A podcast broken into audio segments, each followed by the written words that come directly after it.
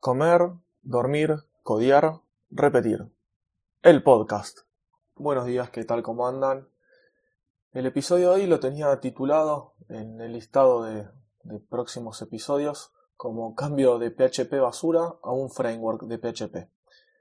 Esto es porque el código que hice en un principio era todo código de PHP más que nada suelto, sin usar un framework, código vanilla como se dice, el código estándar, stock, original.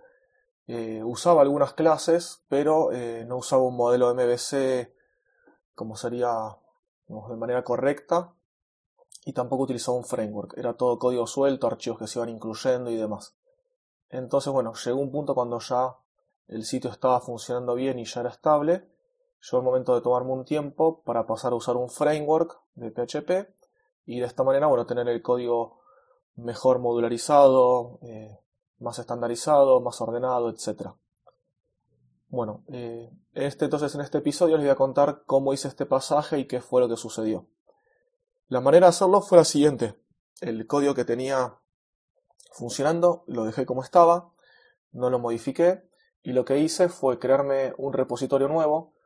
En este caso también podría haber hecho un branch nuevo en el repositorio de, de Git. Si yo estaba usando GitLab, estoy usando por lo menos por ahora GitLab para el código, para el repositorio de código.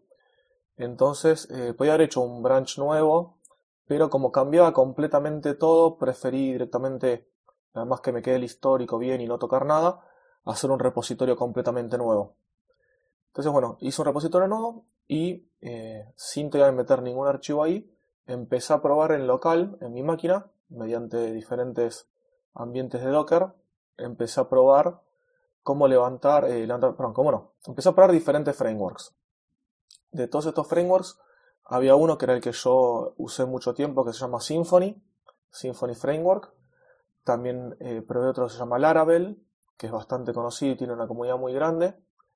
Y después, bueno, empecé a probar frameworks más chiquititos. Con Symfony lo que pasó es que justo hubo un cambio de versión muy grande desde que yo lo usé hasta lo que está actualmente y esto me empezó a traer muchos problemas y diferentes situaciones. Yo tenía código guardado viejo de diferentes proyectos que había hecho antes, otros proyectos para otras empresas o clientes freelance, y esto lo empecé a probar, mejor dicho, en la versión nueva de este framework empecé a probar ese código, esas llamadas, eh, como decir, los controladores, los modelos, todo eso que yo ya tenía creado o algunos ejemplos guardados, empecé a probarlos. El asunto fue que esto no funcionaba, fallaba y bueno, no andaba bien.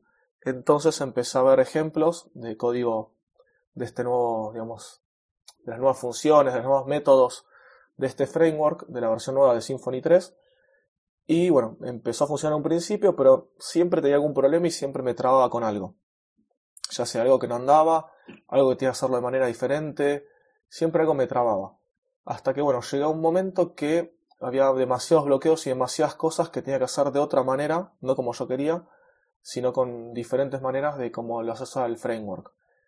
Esto no está mal en un principio, porque los frameworks son para esto, son para seguir, digamos, sus normas o sus estándares y hacerlo de esa manera, pero había cosas que a mí me bloqueaban demasiado. Me bloqueaban demasiado por el hecho de que tenía que hacerlo sí o sí de esa manera y de esa manera no mandaba. Y bueno, de esto eh, desistí y dejé de usar Symfony. Entonces, bueno, pasé a Laravel. Empecé con Laravel y me pasó lo mismo. Llegó un momento que había demasiadas cosas que no me funcionaban, que me trababan. Encima yo como acá en el caso de MosWP tengo que hacer eh, y utilizar varias cosas del sistema, ejecutar comandos de bash, bueno, muchas cosas raras, tocar diferentes bases de datos, bueno, muchas cosas. Eh, acá se me complicaba bastante. Entonces el problema era que para hacer una cosa que me tendría que llevar 10 minutos, eh, estaba quizás dos días. Y no lo veía bien esto. Más que nada porque supongo que el sitio lo lograba hacer andar en alguno de cualquiera de estos frameworks, estaba funcionando y en un momento tenía que corregir algo o hacer un cambio. Esto no me puede estar llevando dos, tres días, una semana en hacer un cambio de estos cuando tiene que ser algo simple. Entonces, bueno, por esto fue que los dejé y empecé a buscar algún otro framework más liviano, más simple, que sea más modificable. Pasé por varios, buscando en Google y buscando en GitHub proyectos de código abierto, diferentes frameworks de PHP mucho más chicos. Había un montón. Eh, para ahora que se me acuerde uno que se llama Mini PHP. Había otro que se llamaba Slim PHP. También era otro que estuve probando. De Mini PHP había varias versiones y varios forks. Bueno, así estuve probando varios. Hasta que, bueno, lo que hice fue hacer una mezcla entre algunos de estos. Que tenían, como les digo, diferentes forks, diferentes versiones. Hasta que eh, me lo hice yo a mano. Eso fue lo que terminé haciendo. De cada uno de estos frameworks chiquititos de PHP que fui encontrando, eh, fui tomando lo que me gustaba, los iba probando a todos y de cada uno tomaba una parte. Por ejemplo, de uno tomé la estructura principal, le agregué la parte de logs de otro framework, la parte, por ejemplo, de ejecutar, eh, no sé si era el modelo de la base de datos, lo tomé de otro. Bueno, así fui agarrando de varios y me hizo un Frankenstein bastante lindo. Frankenstein por el hecho de que tomé partes de todos lados y me lo hice a medida mío.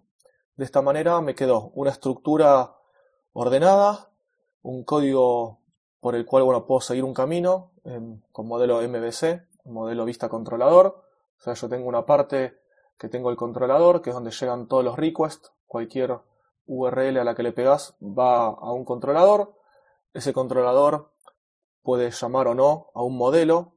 El modelo de datos eh, puede haber o no conexión a base de datos, por ejemplo.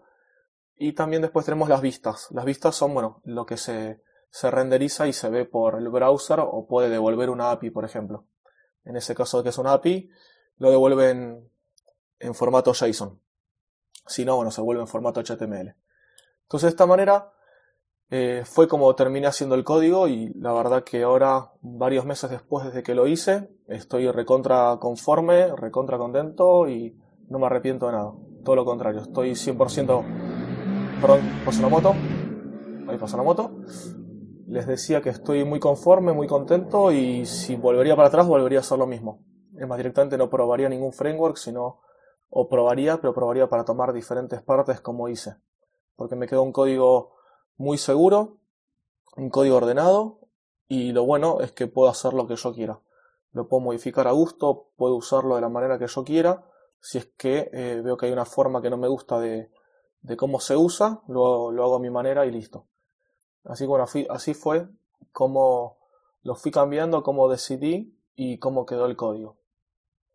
Este código quedó tanto para la API como para eh, el frontend hay una parte que es la parte visible, que es donde apunta, eh, digamos, el virtual host, ¿sí? la configuración del, servidor, del web server, apunta a una carpeta y cuando llamas a una API o algo por estilo, si tenés alguna contraseña, un token, se llaman a diferentes lugares del código.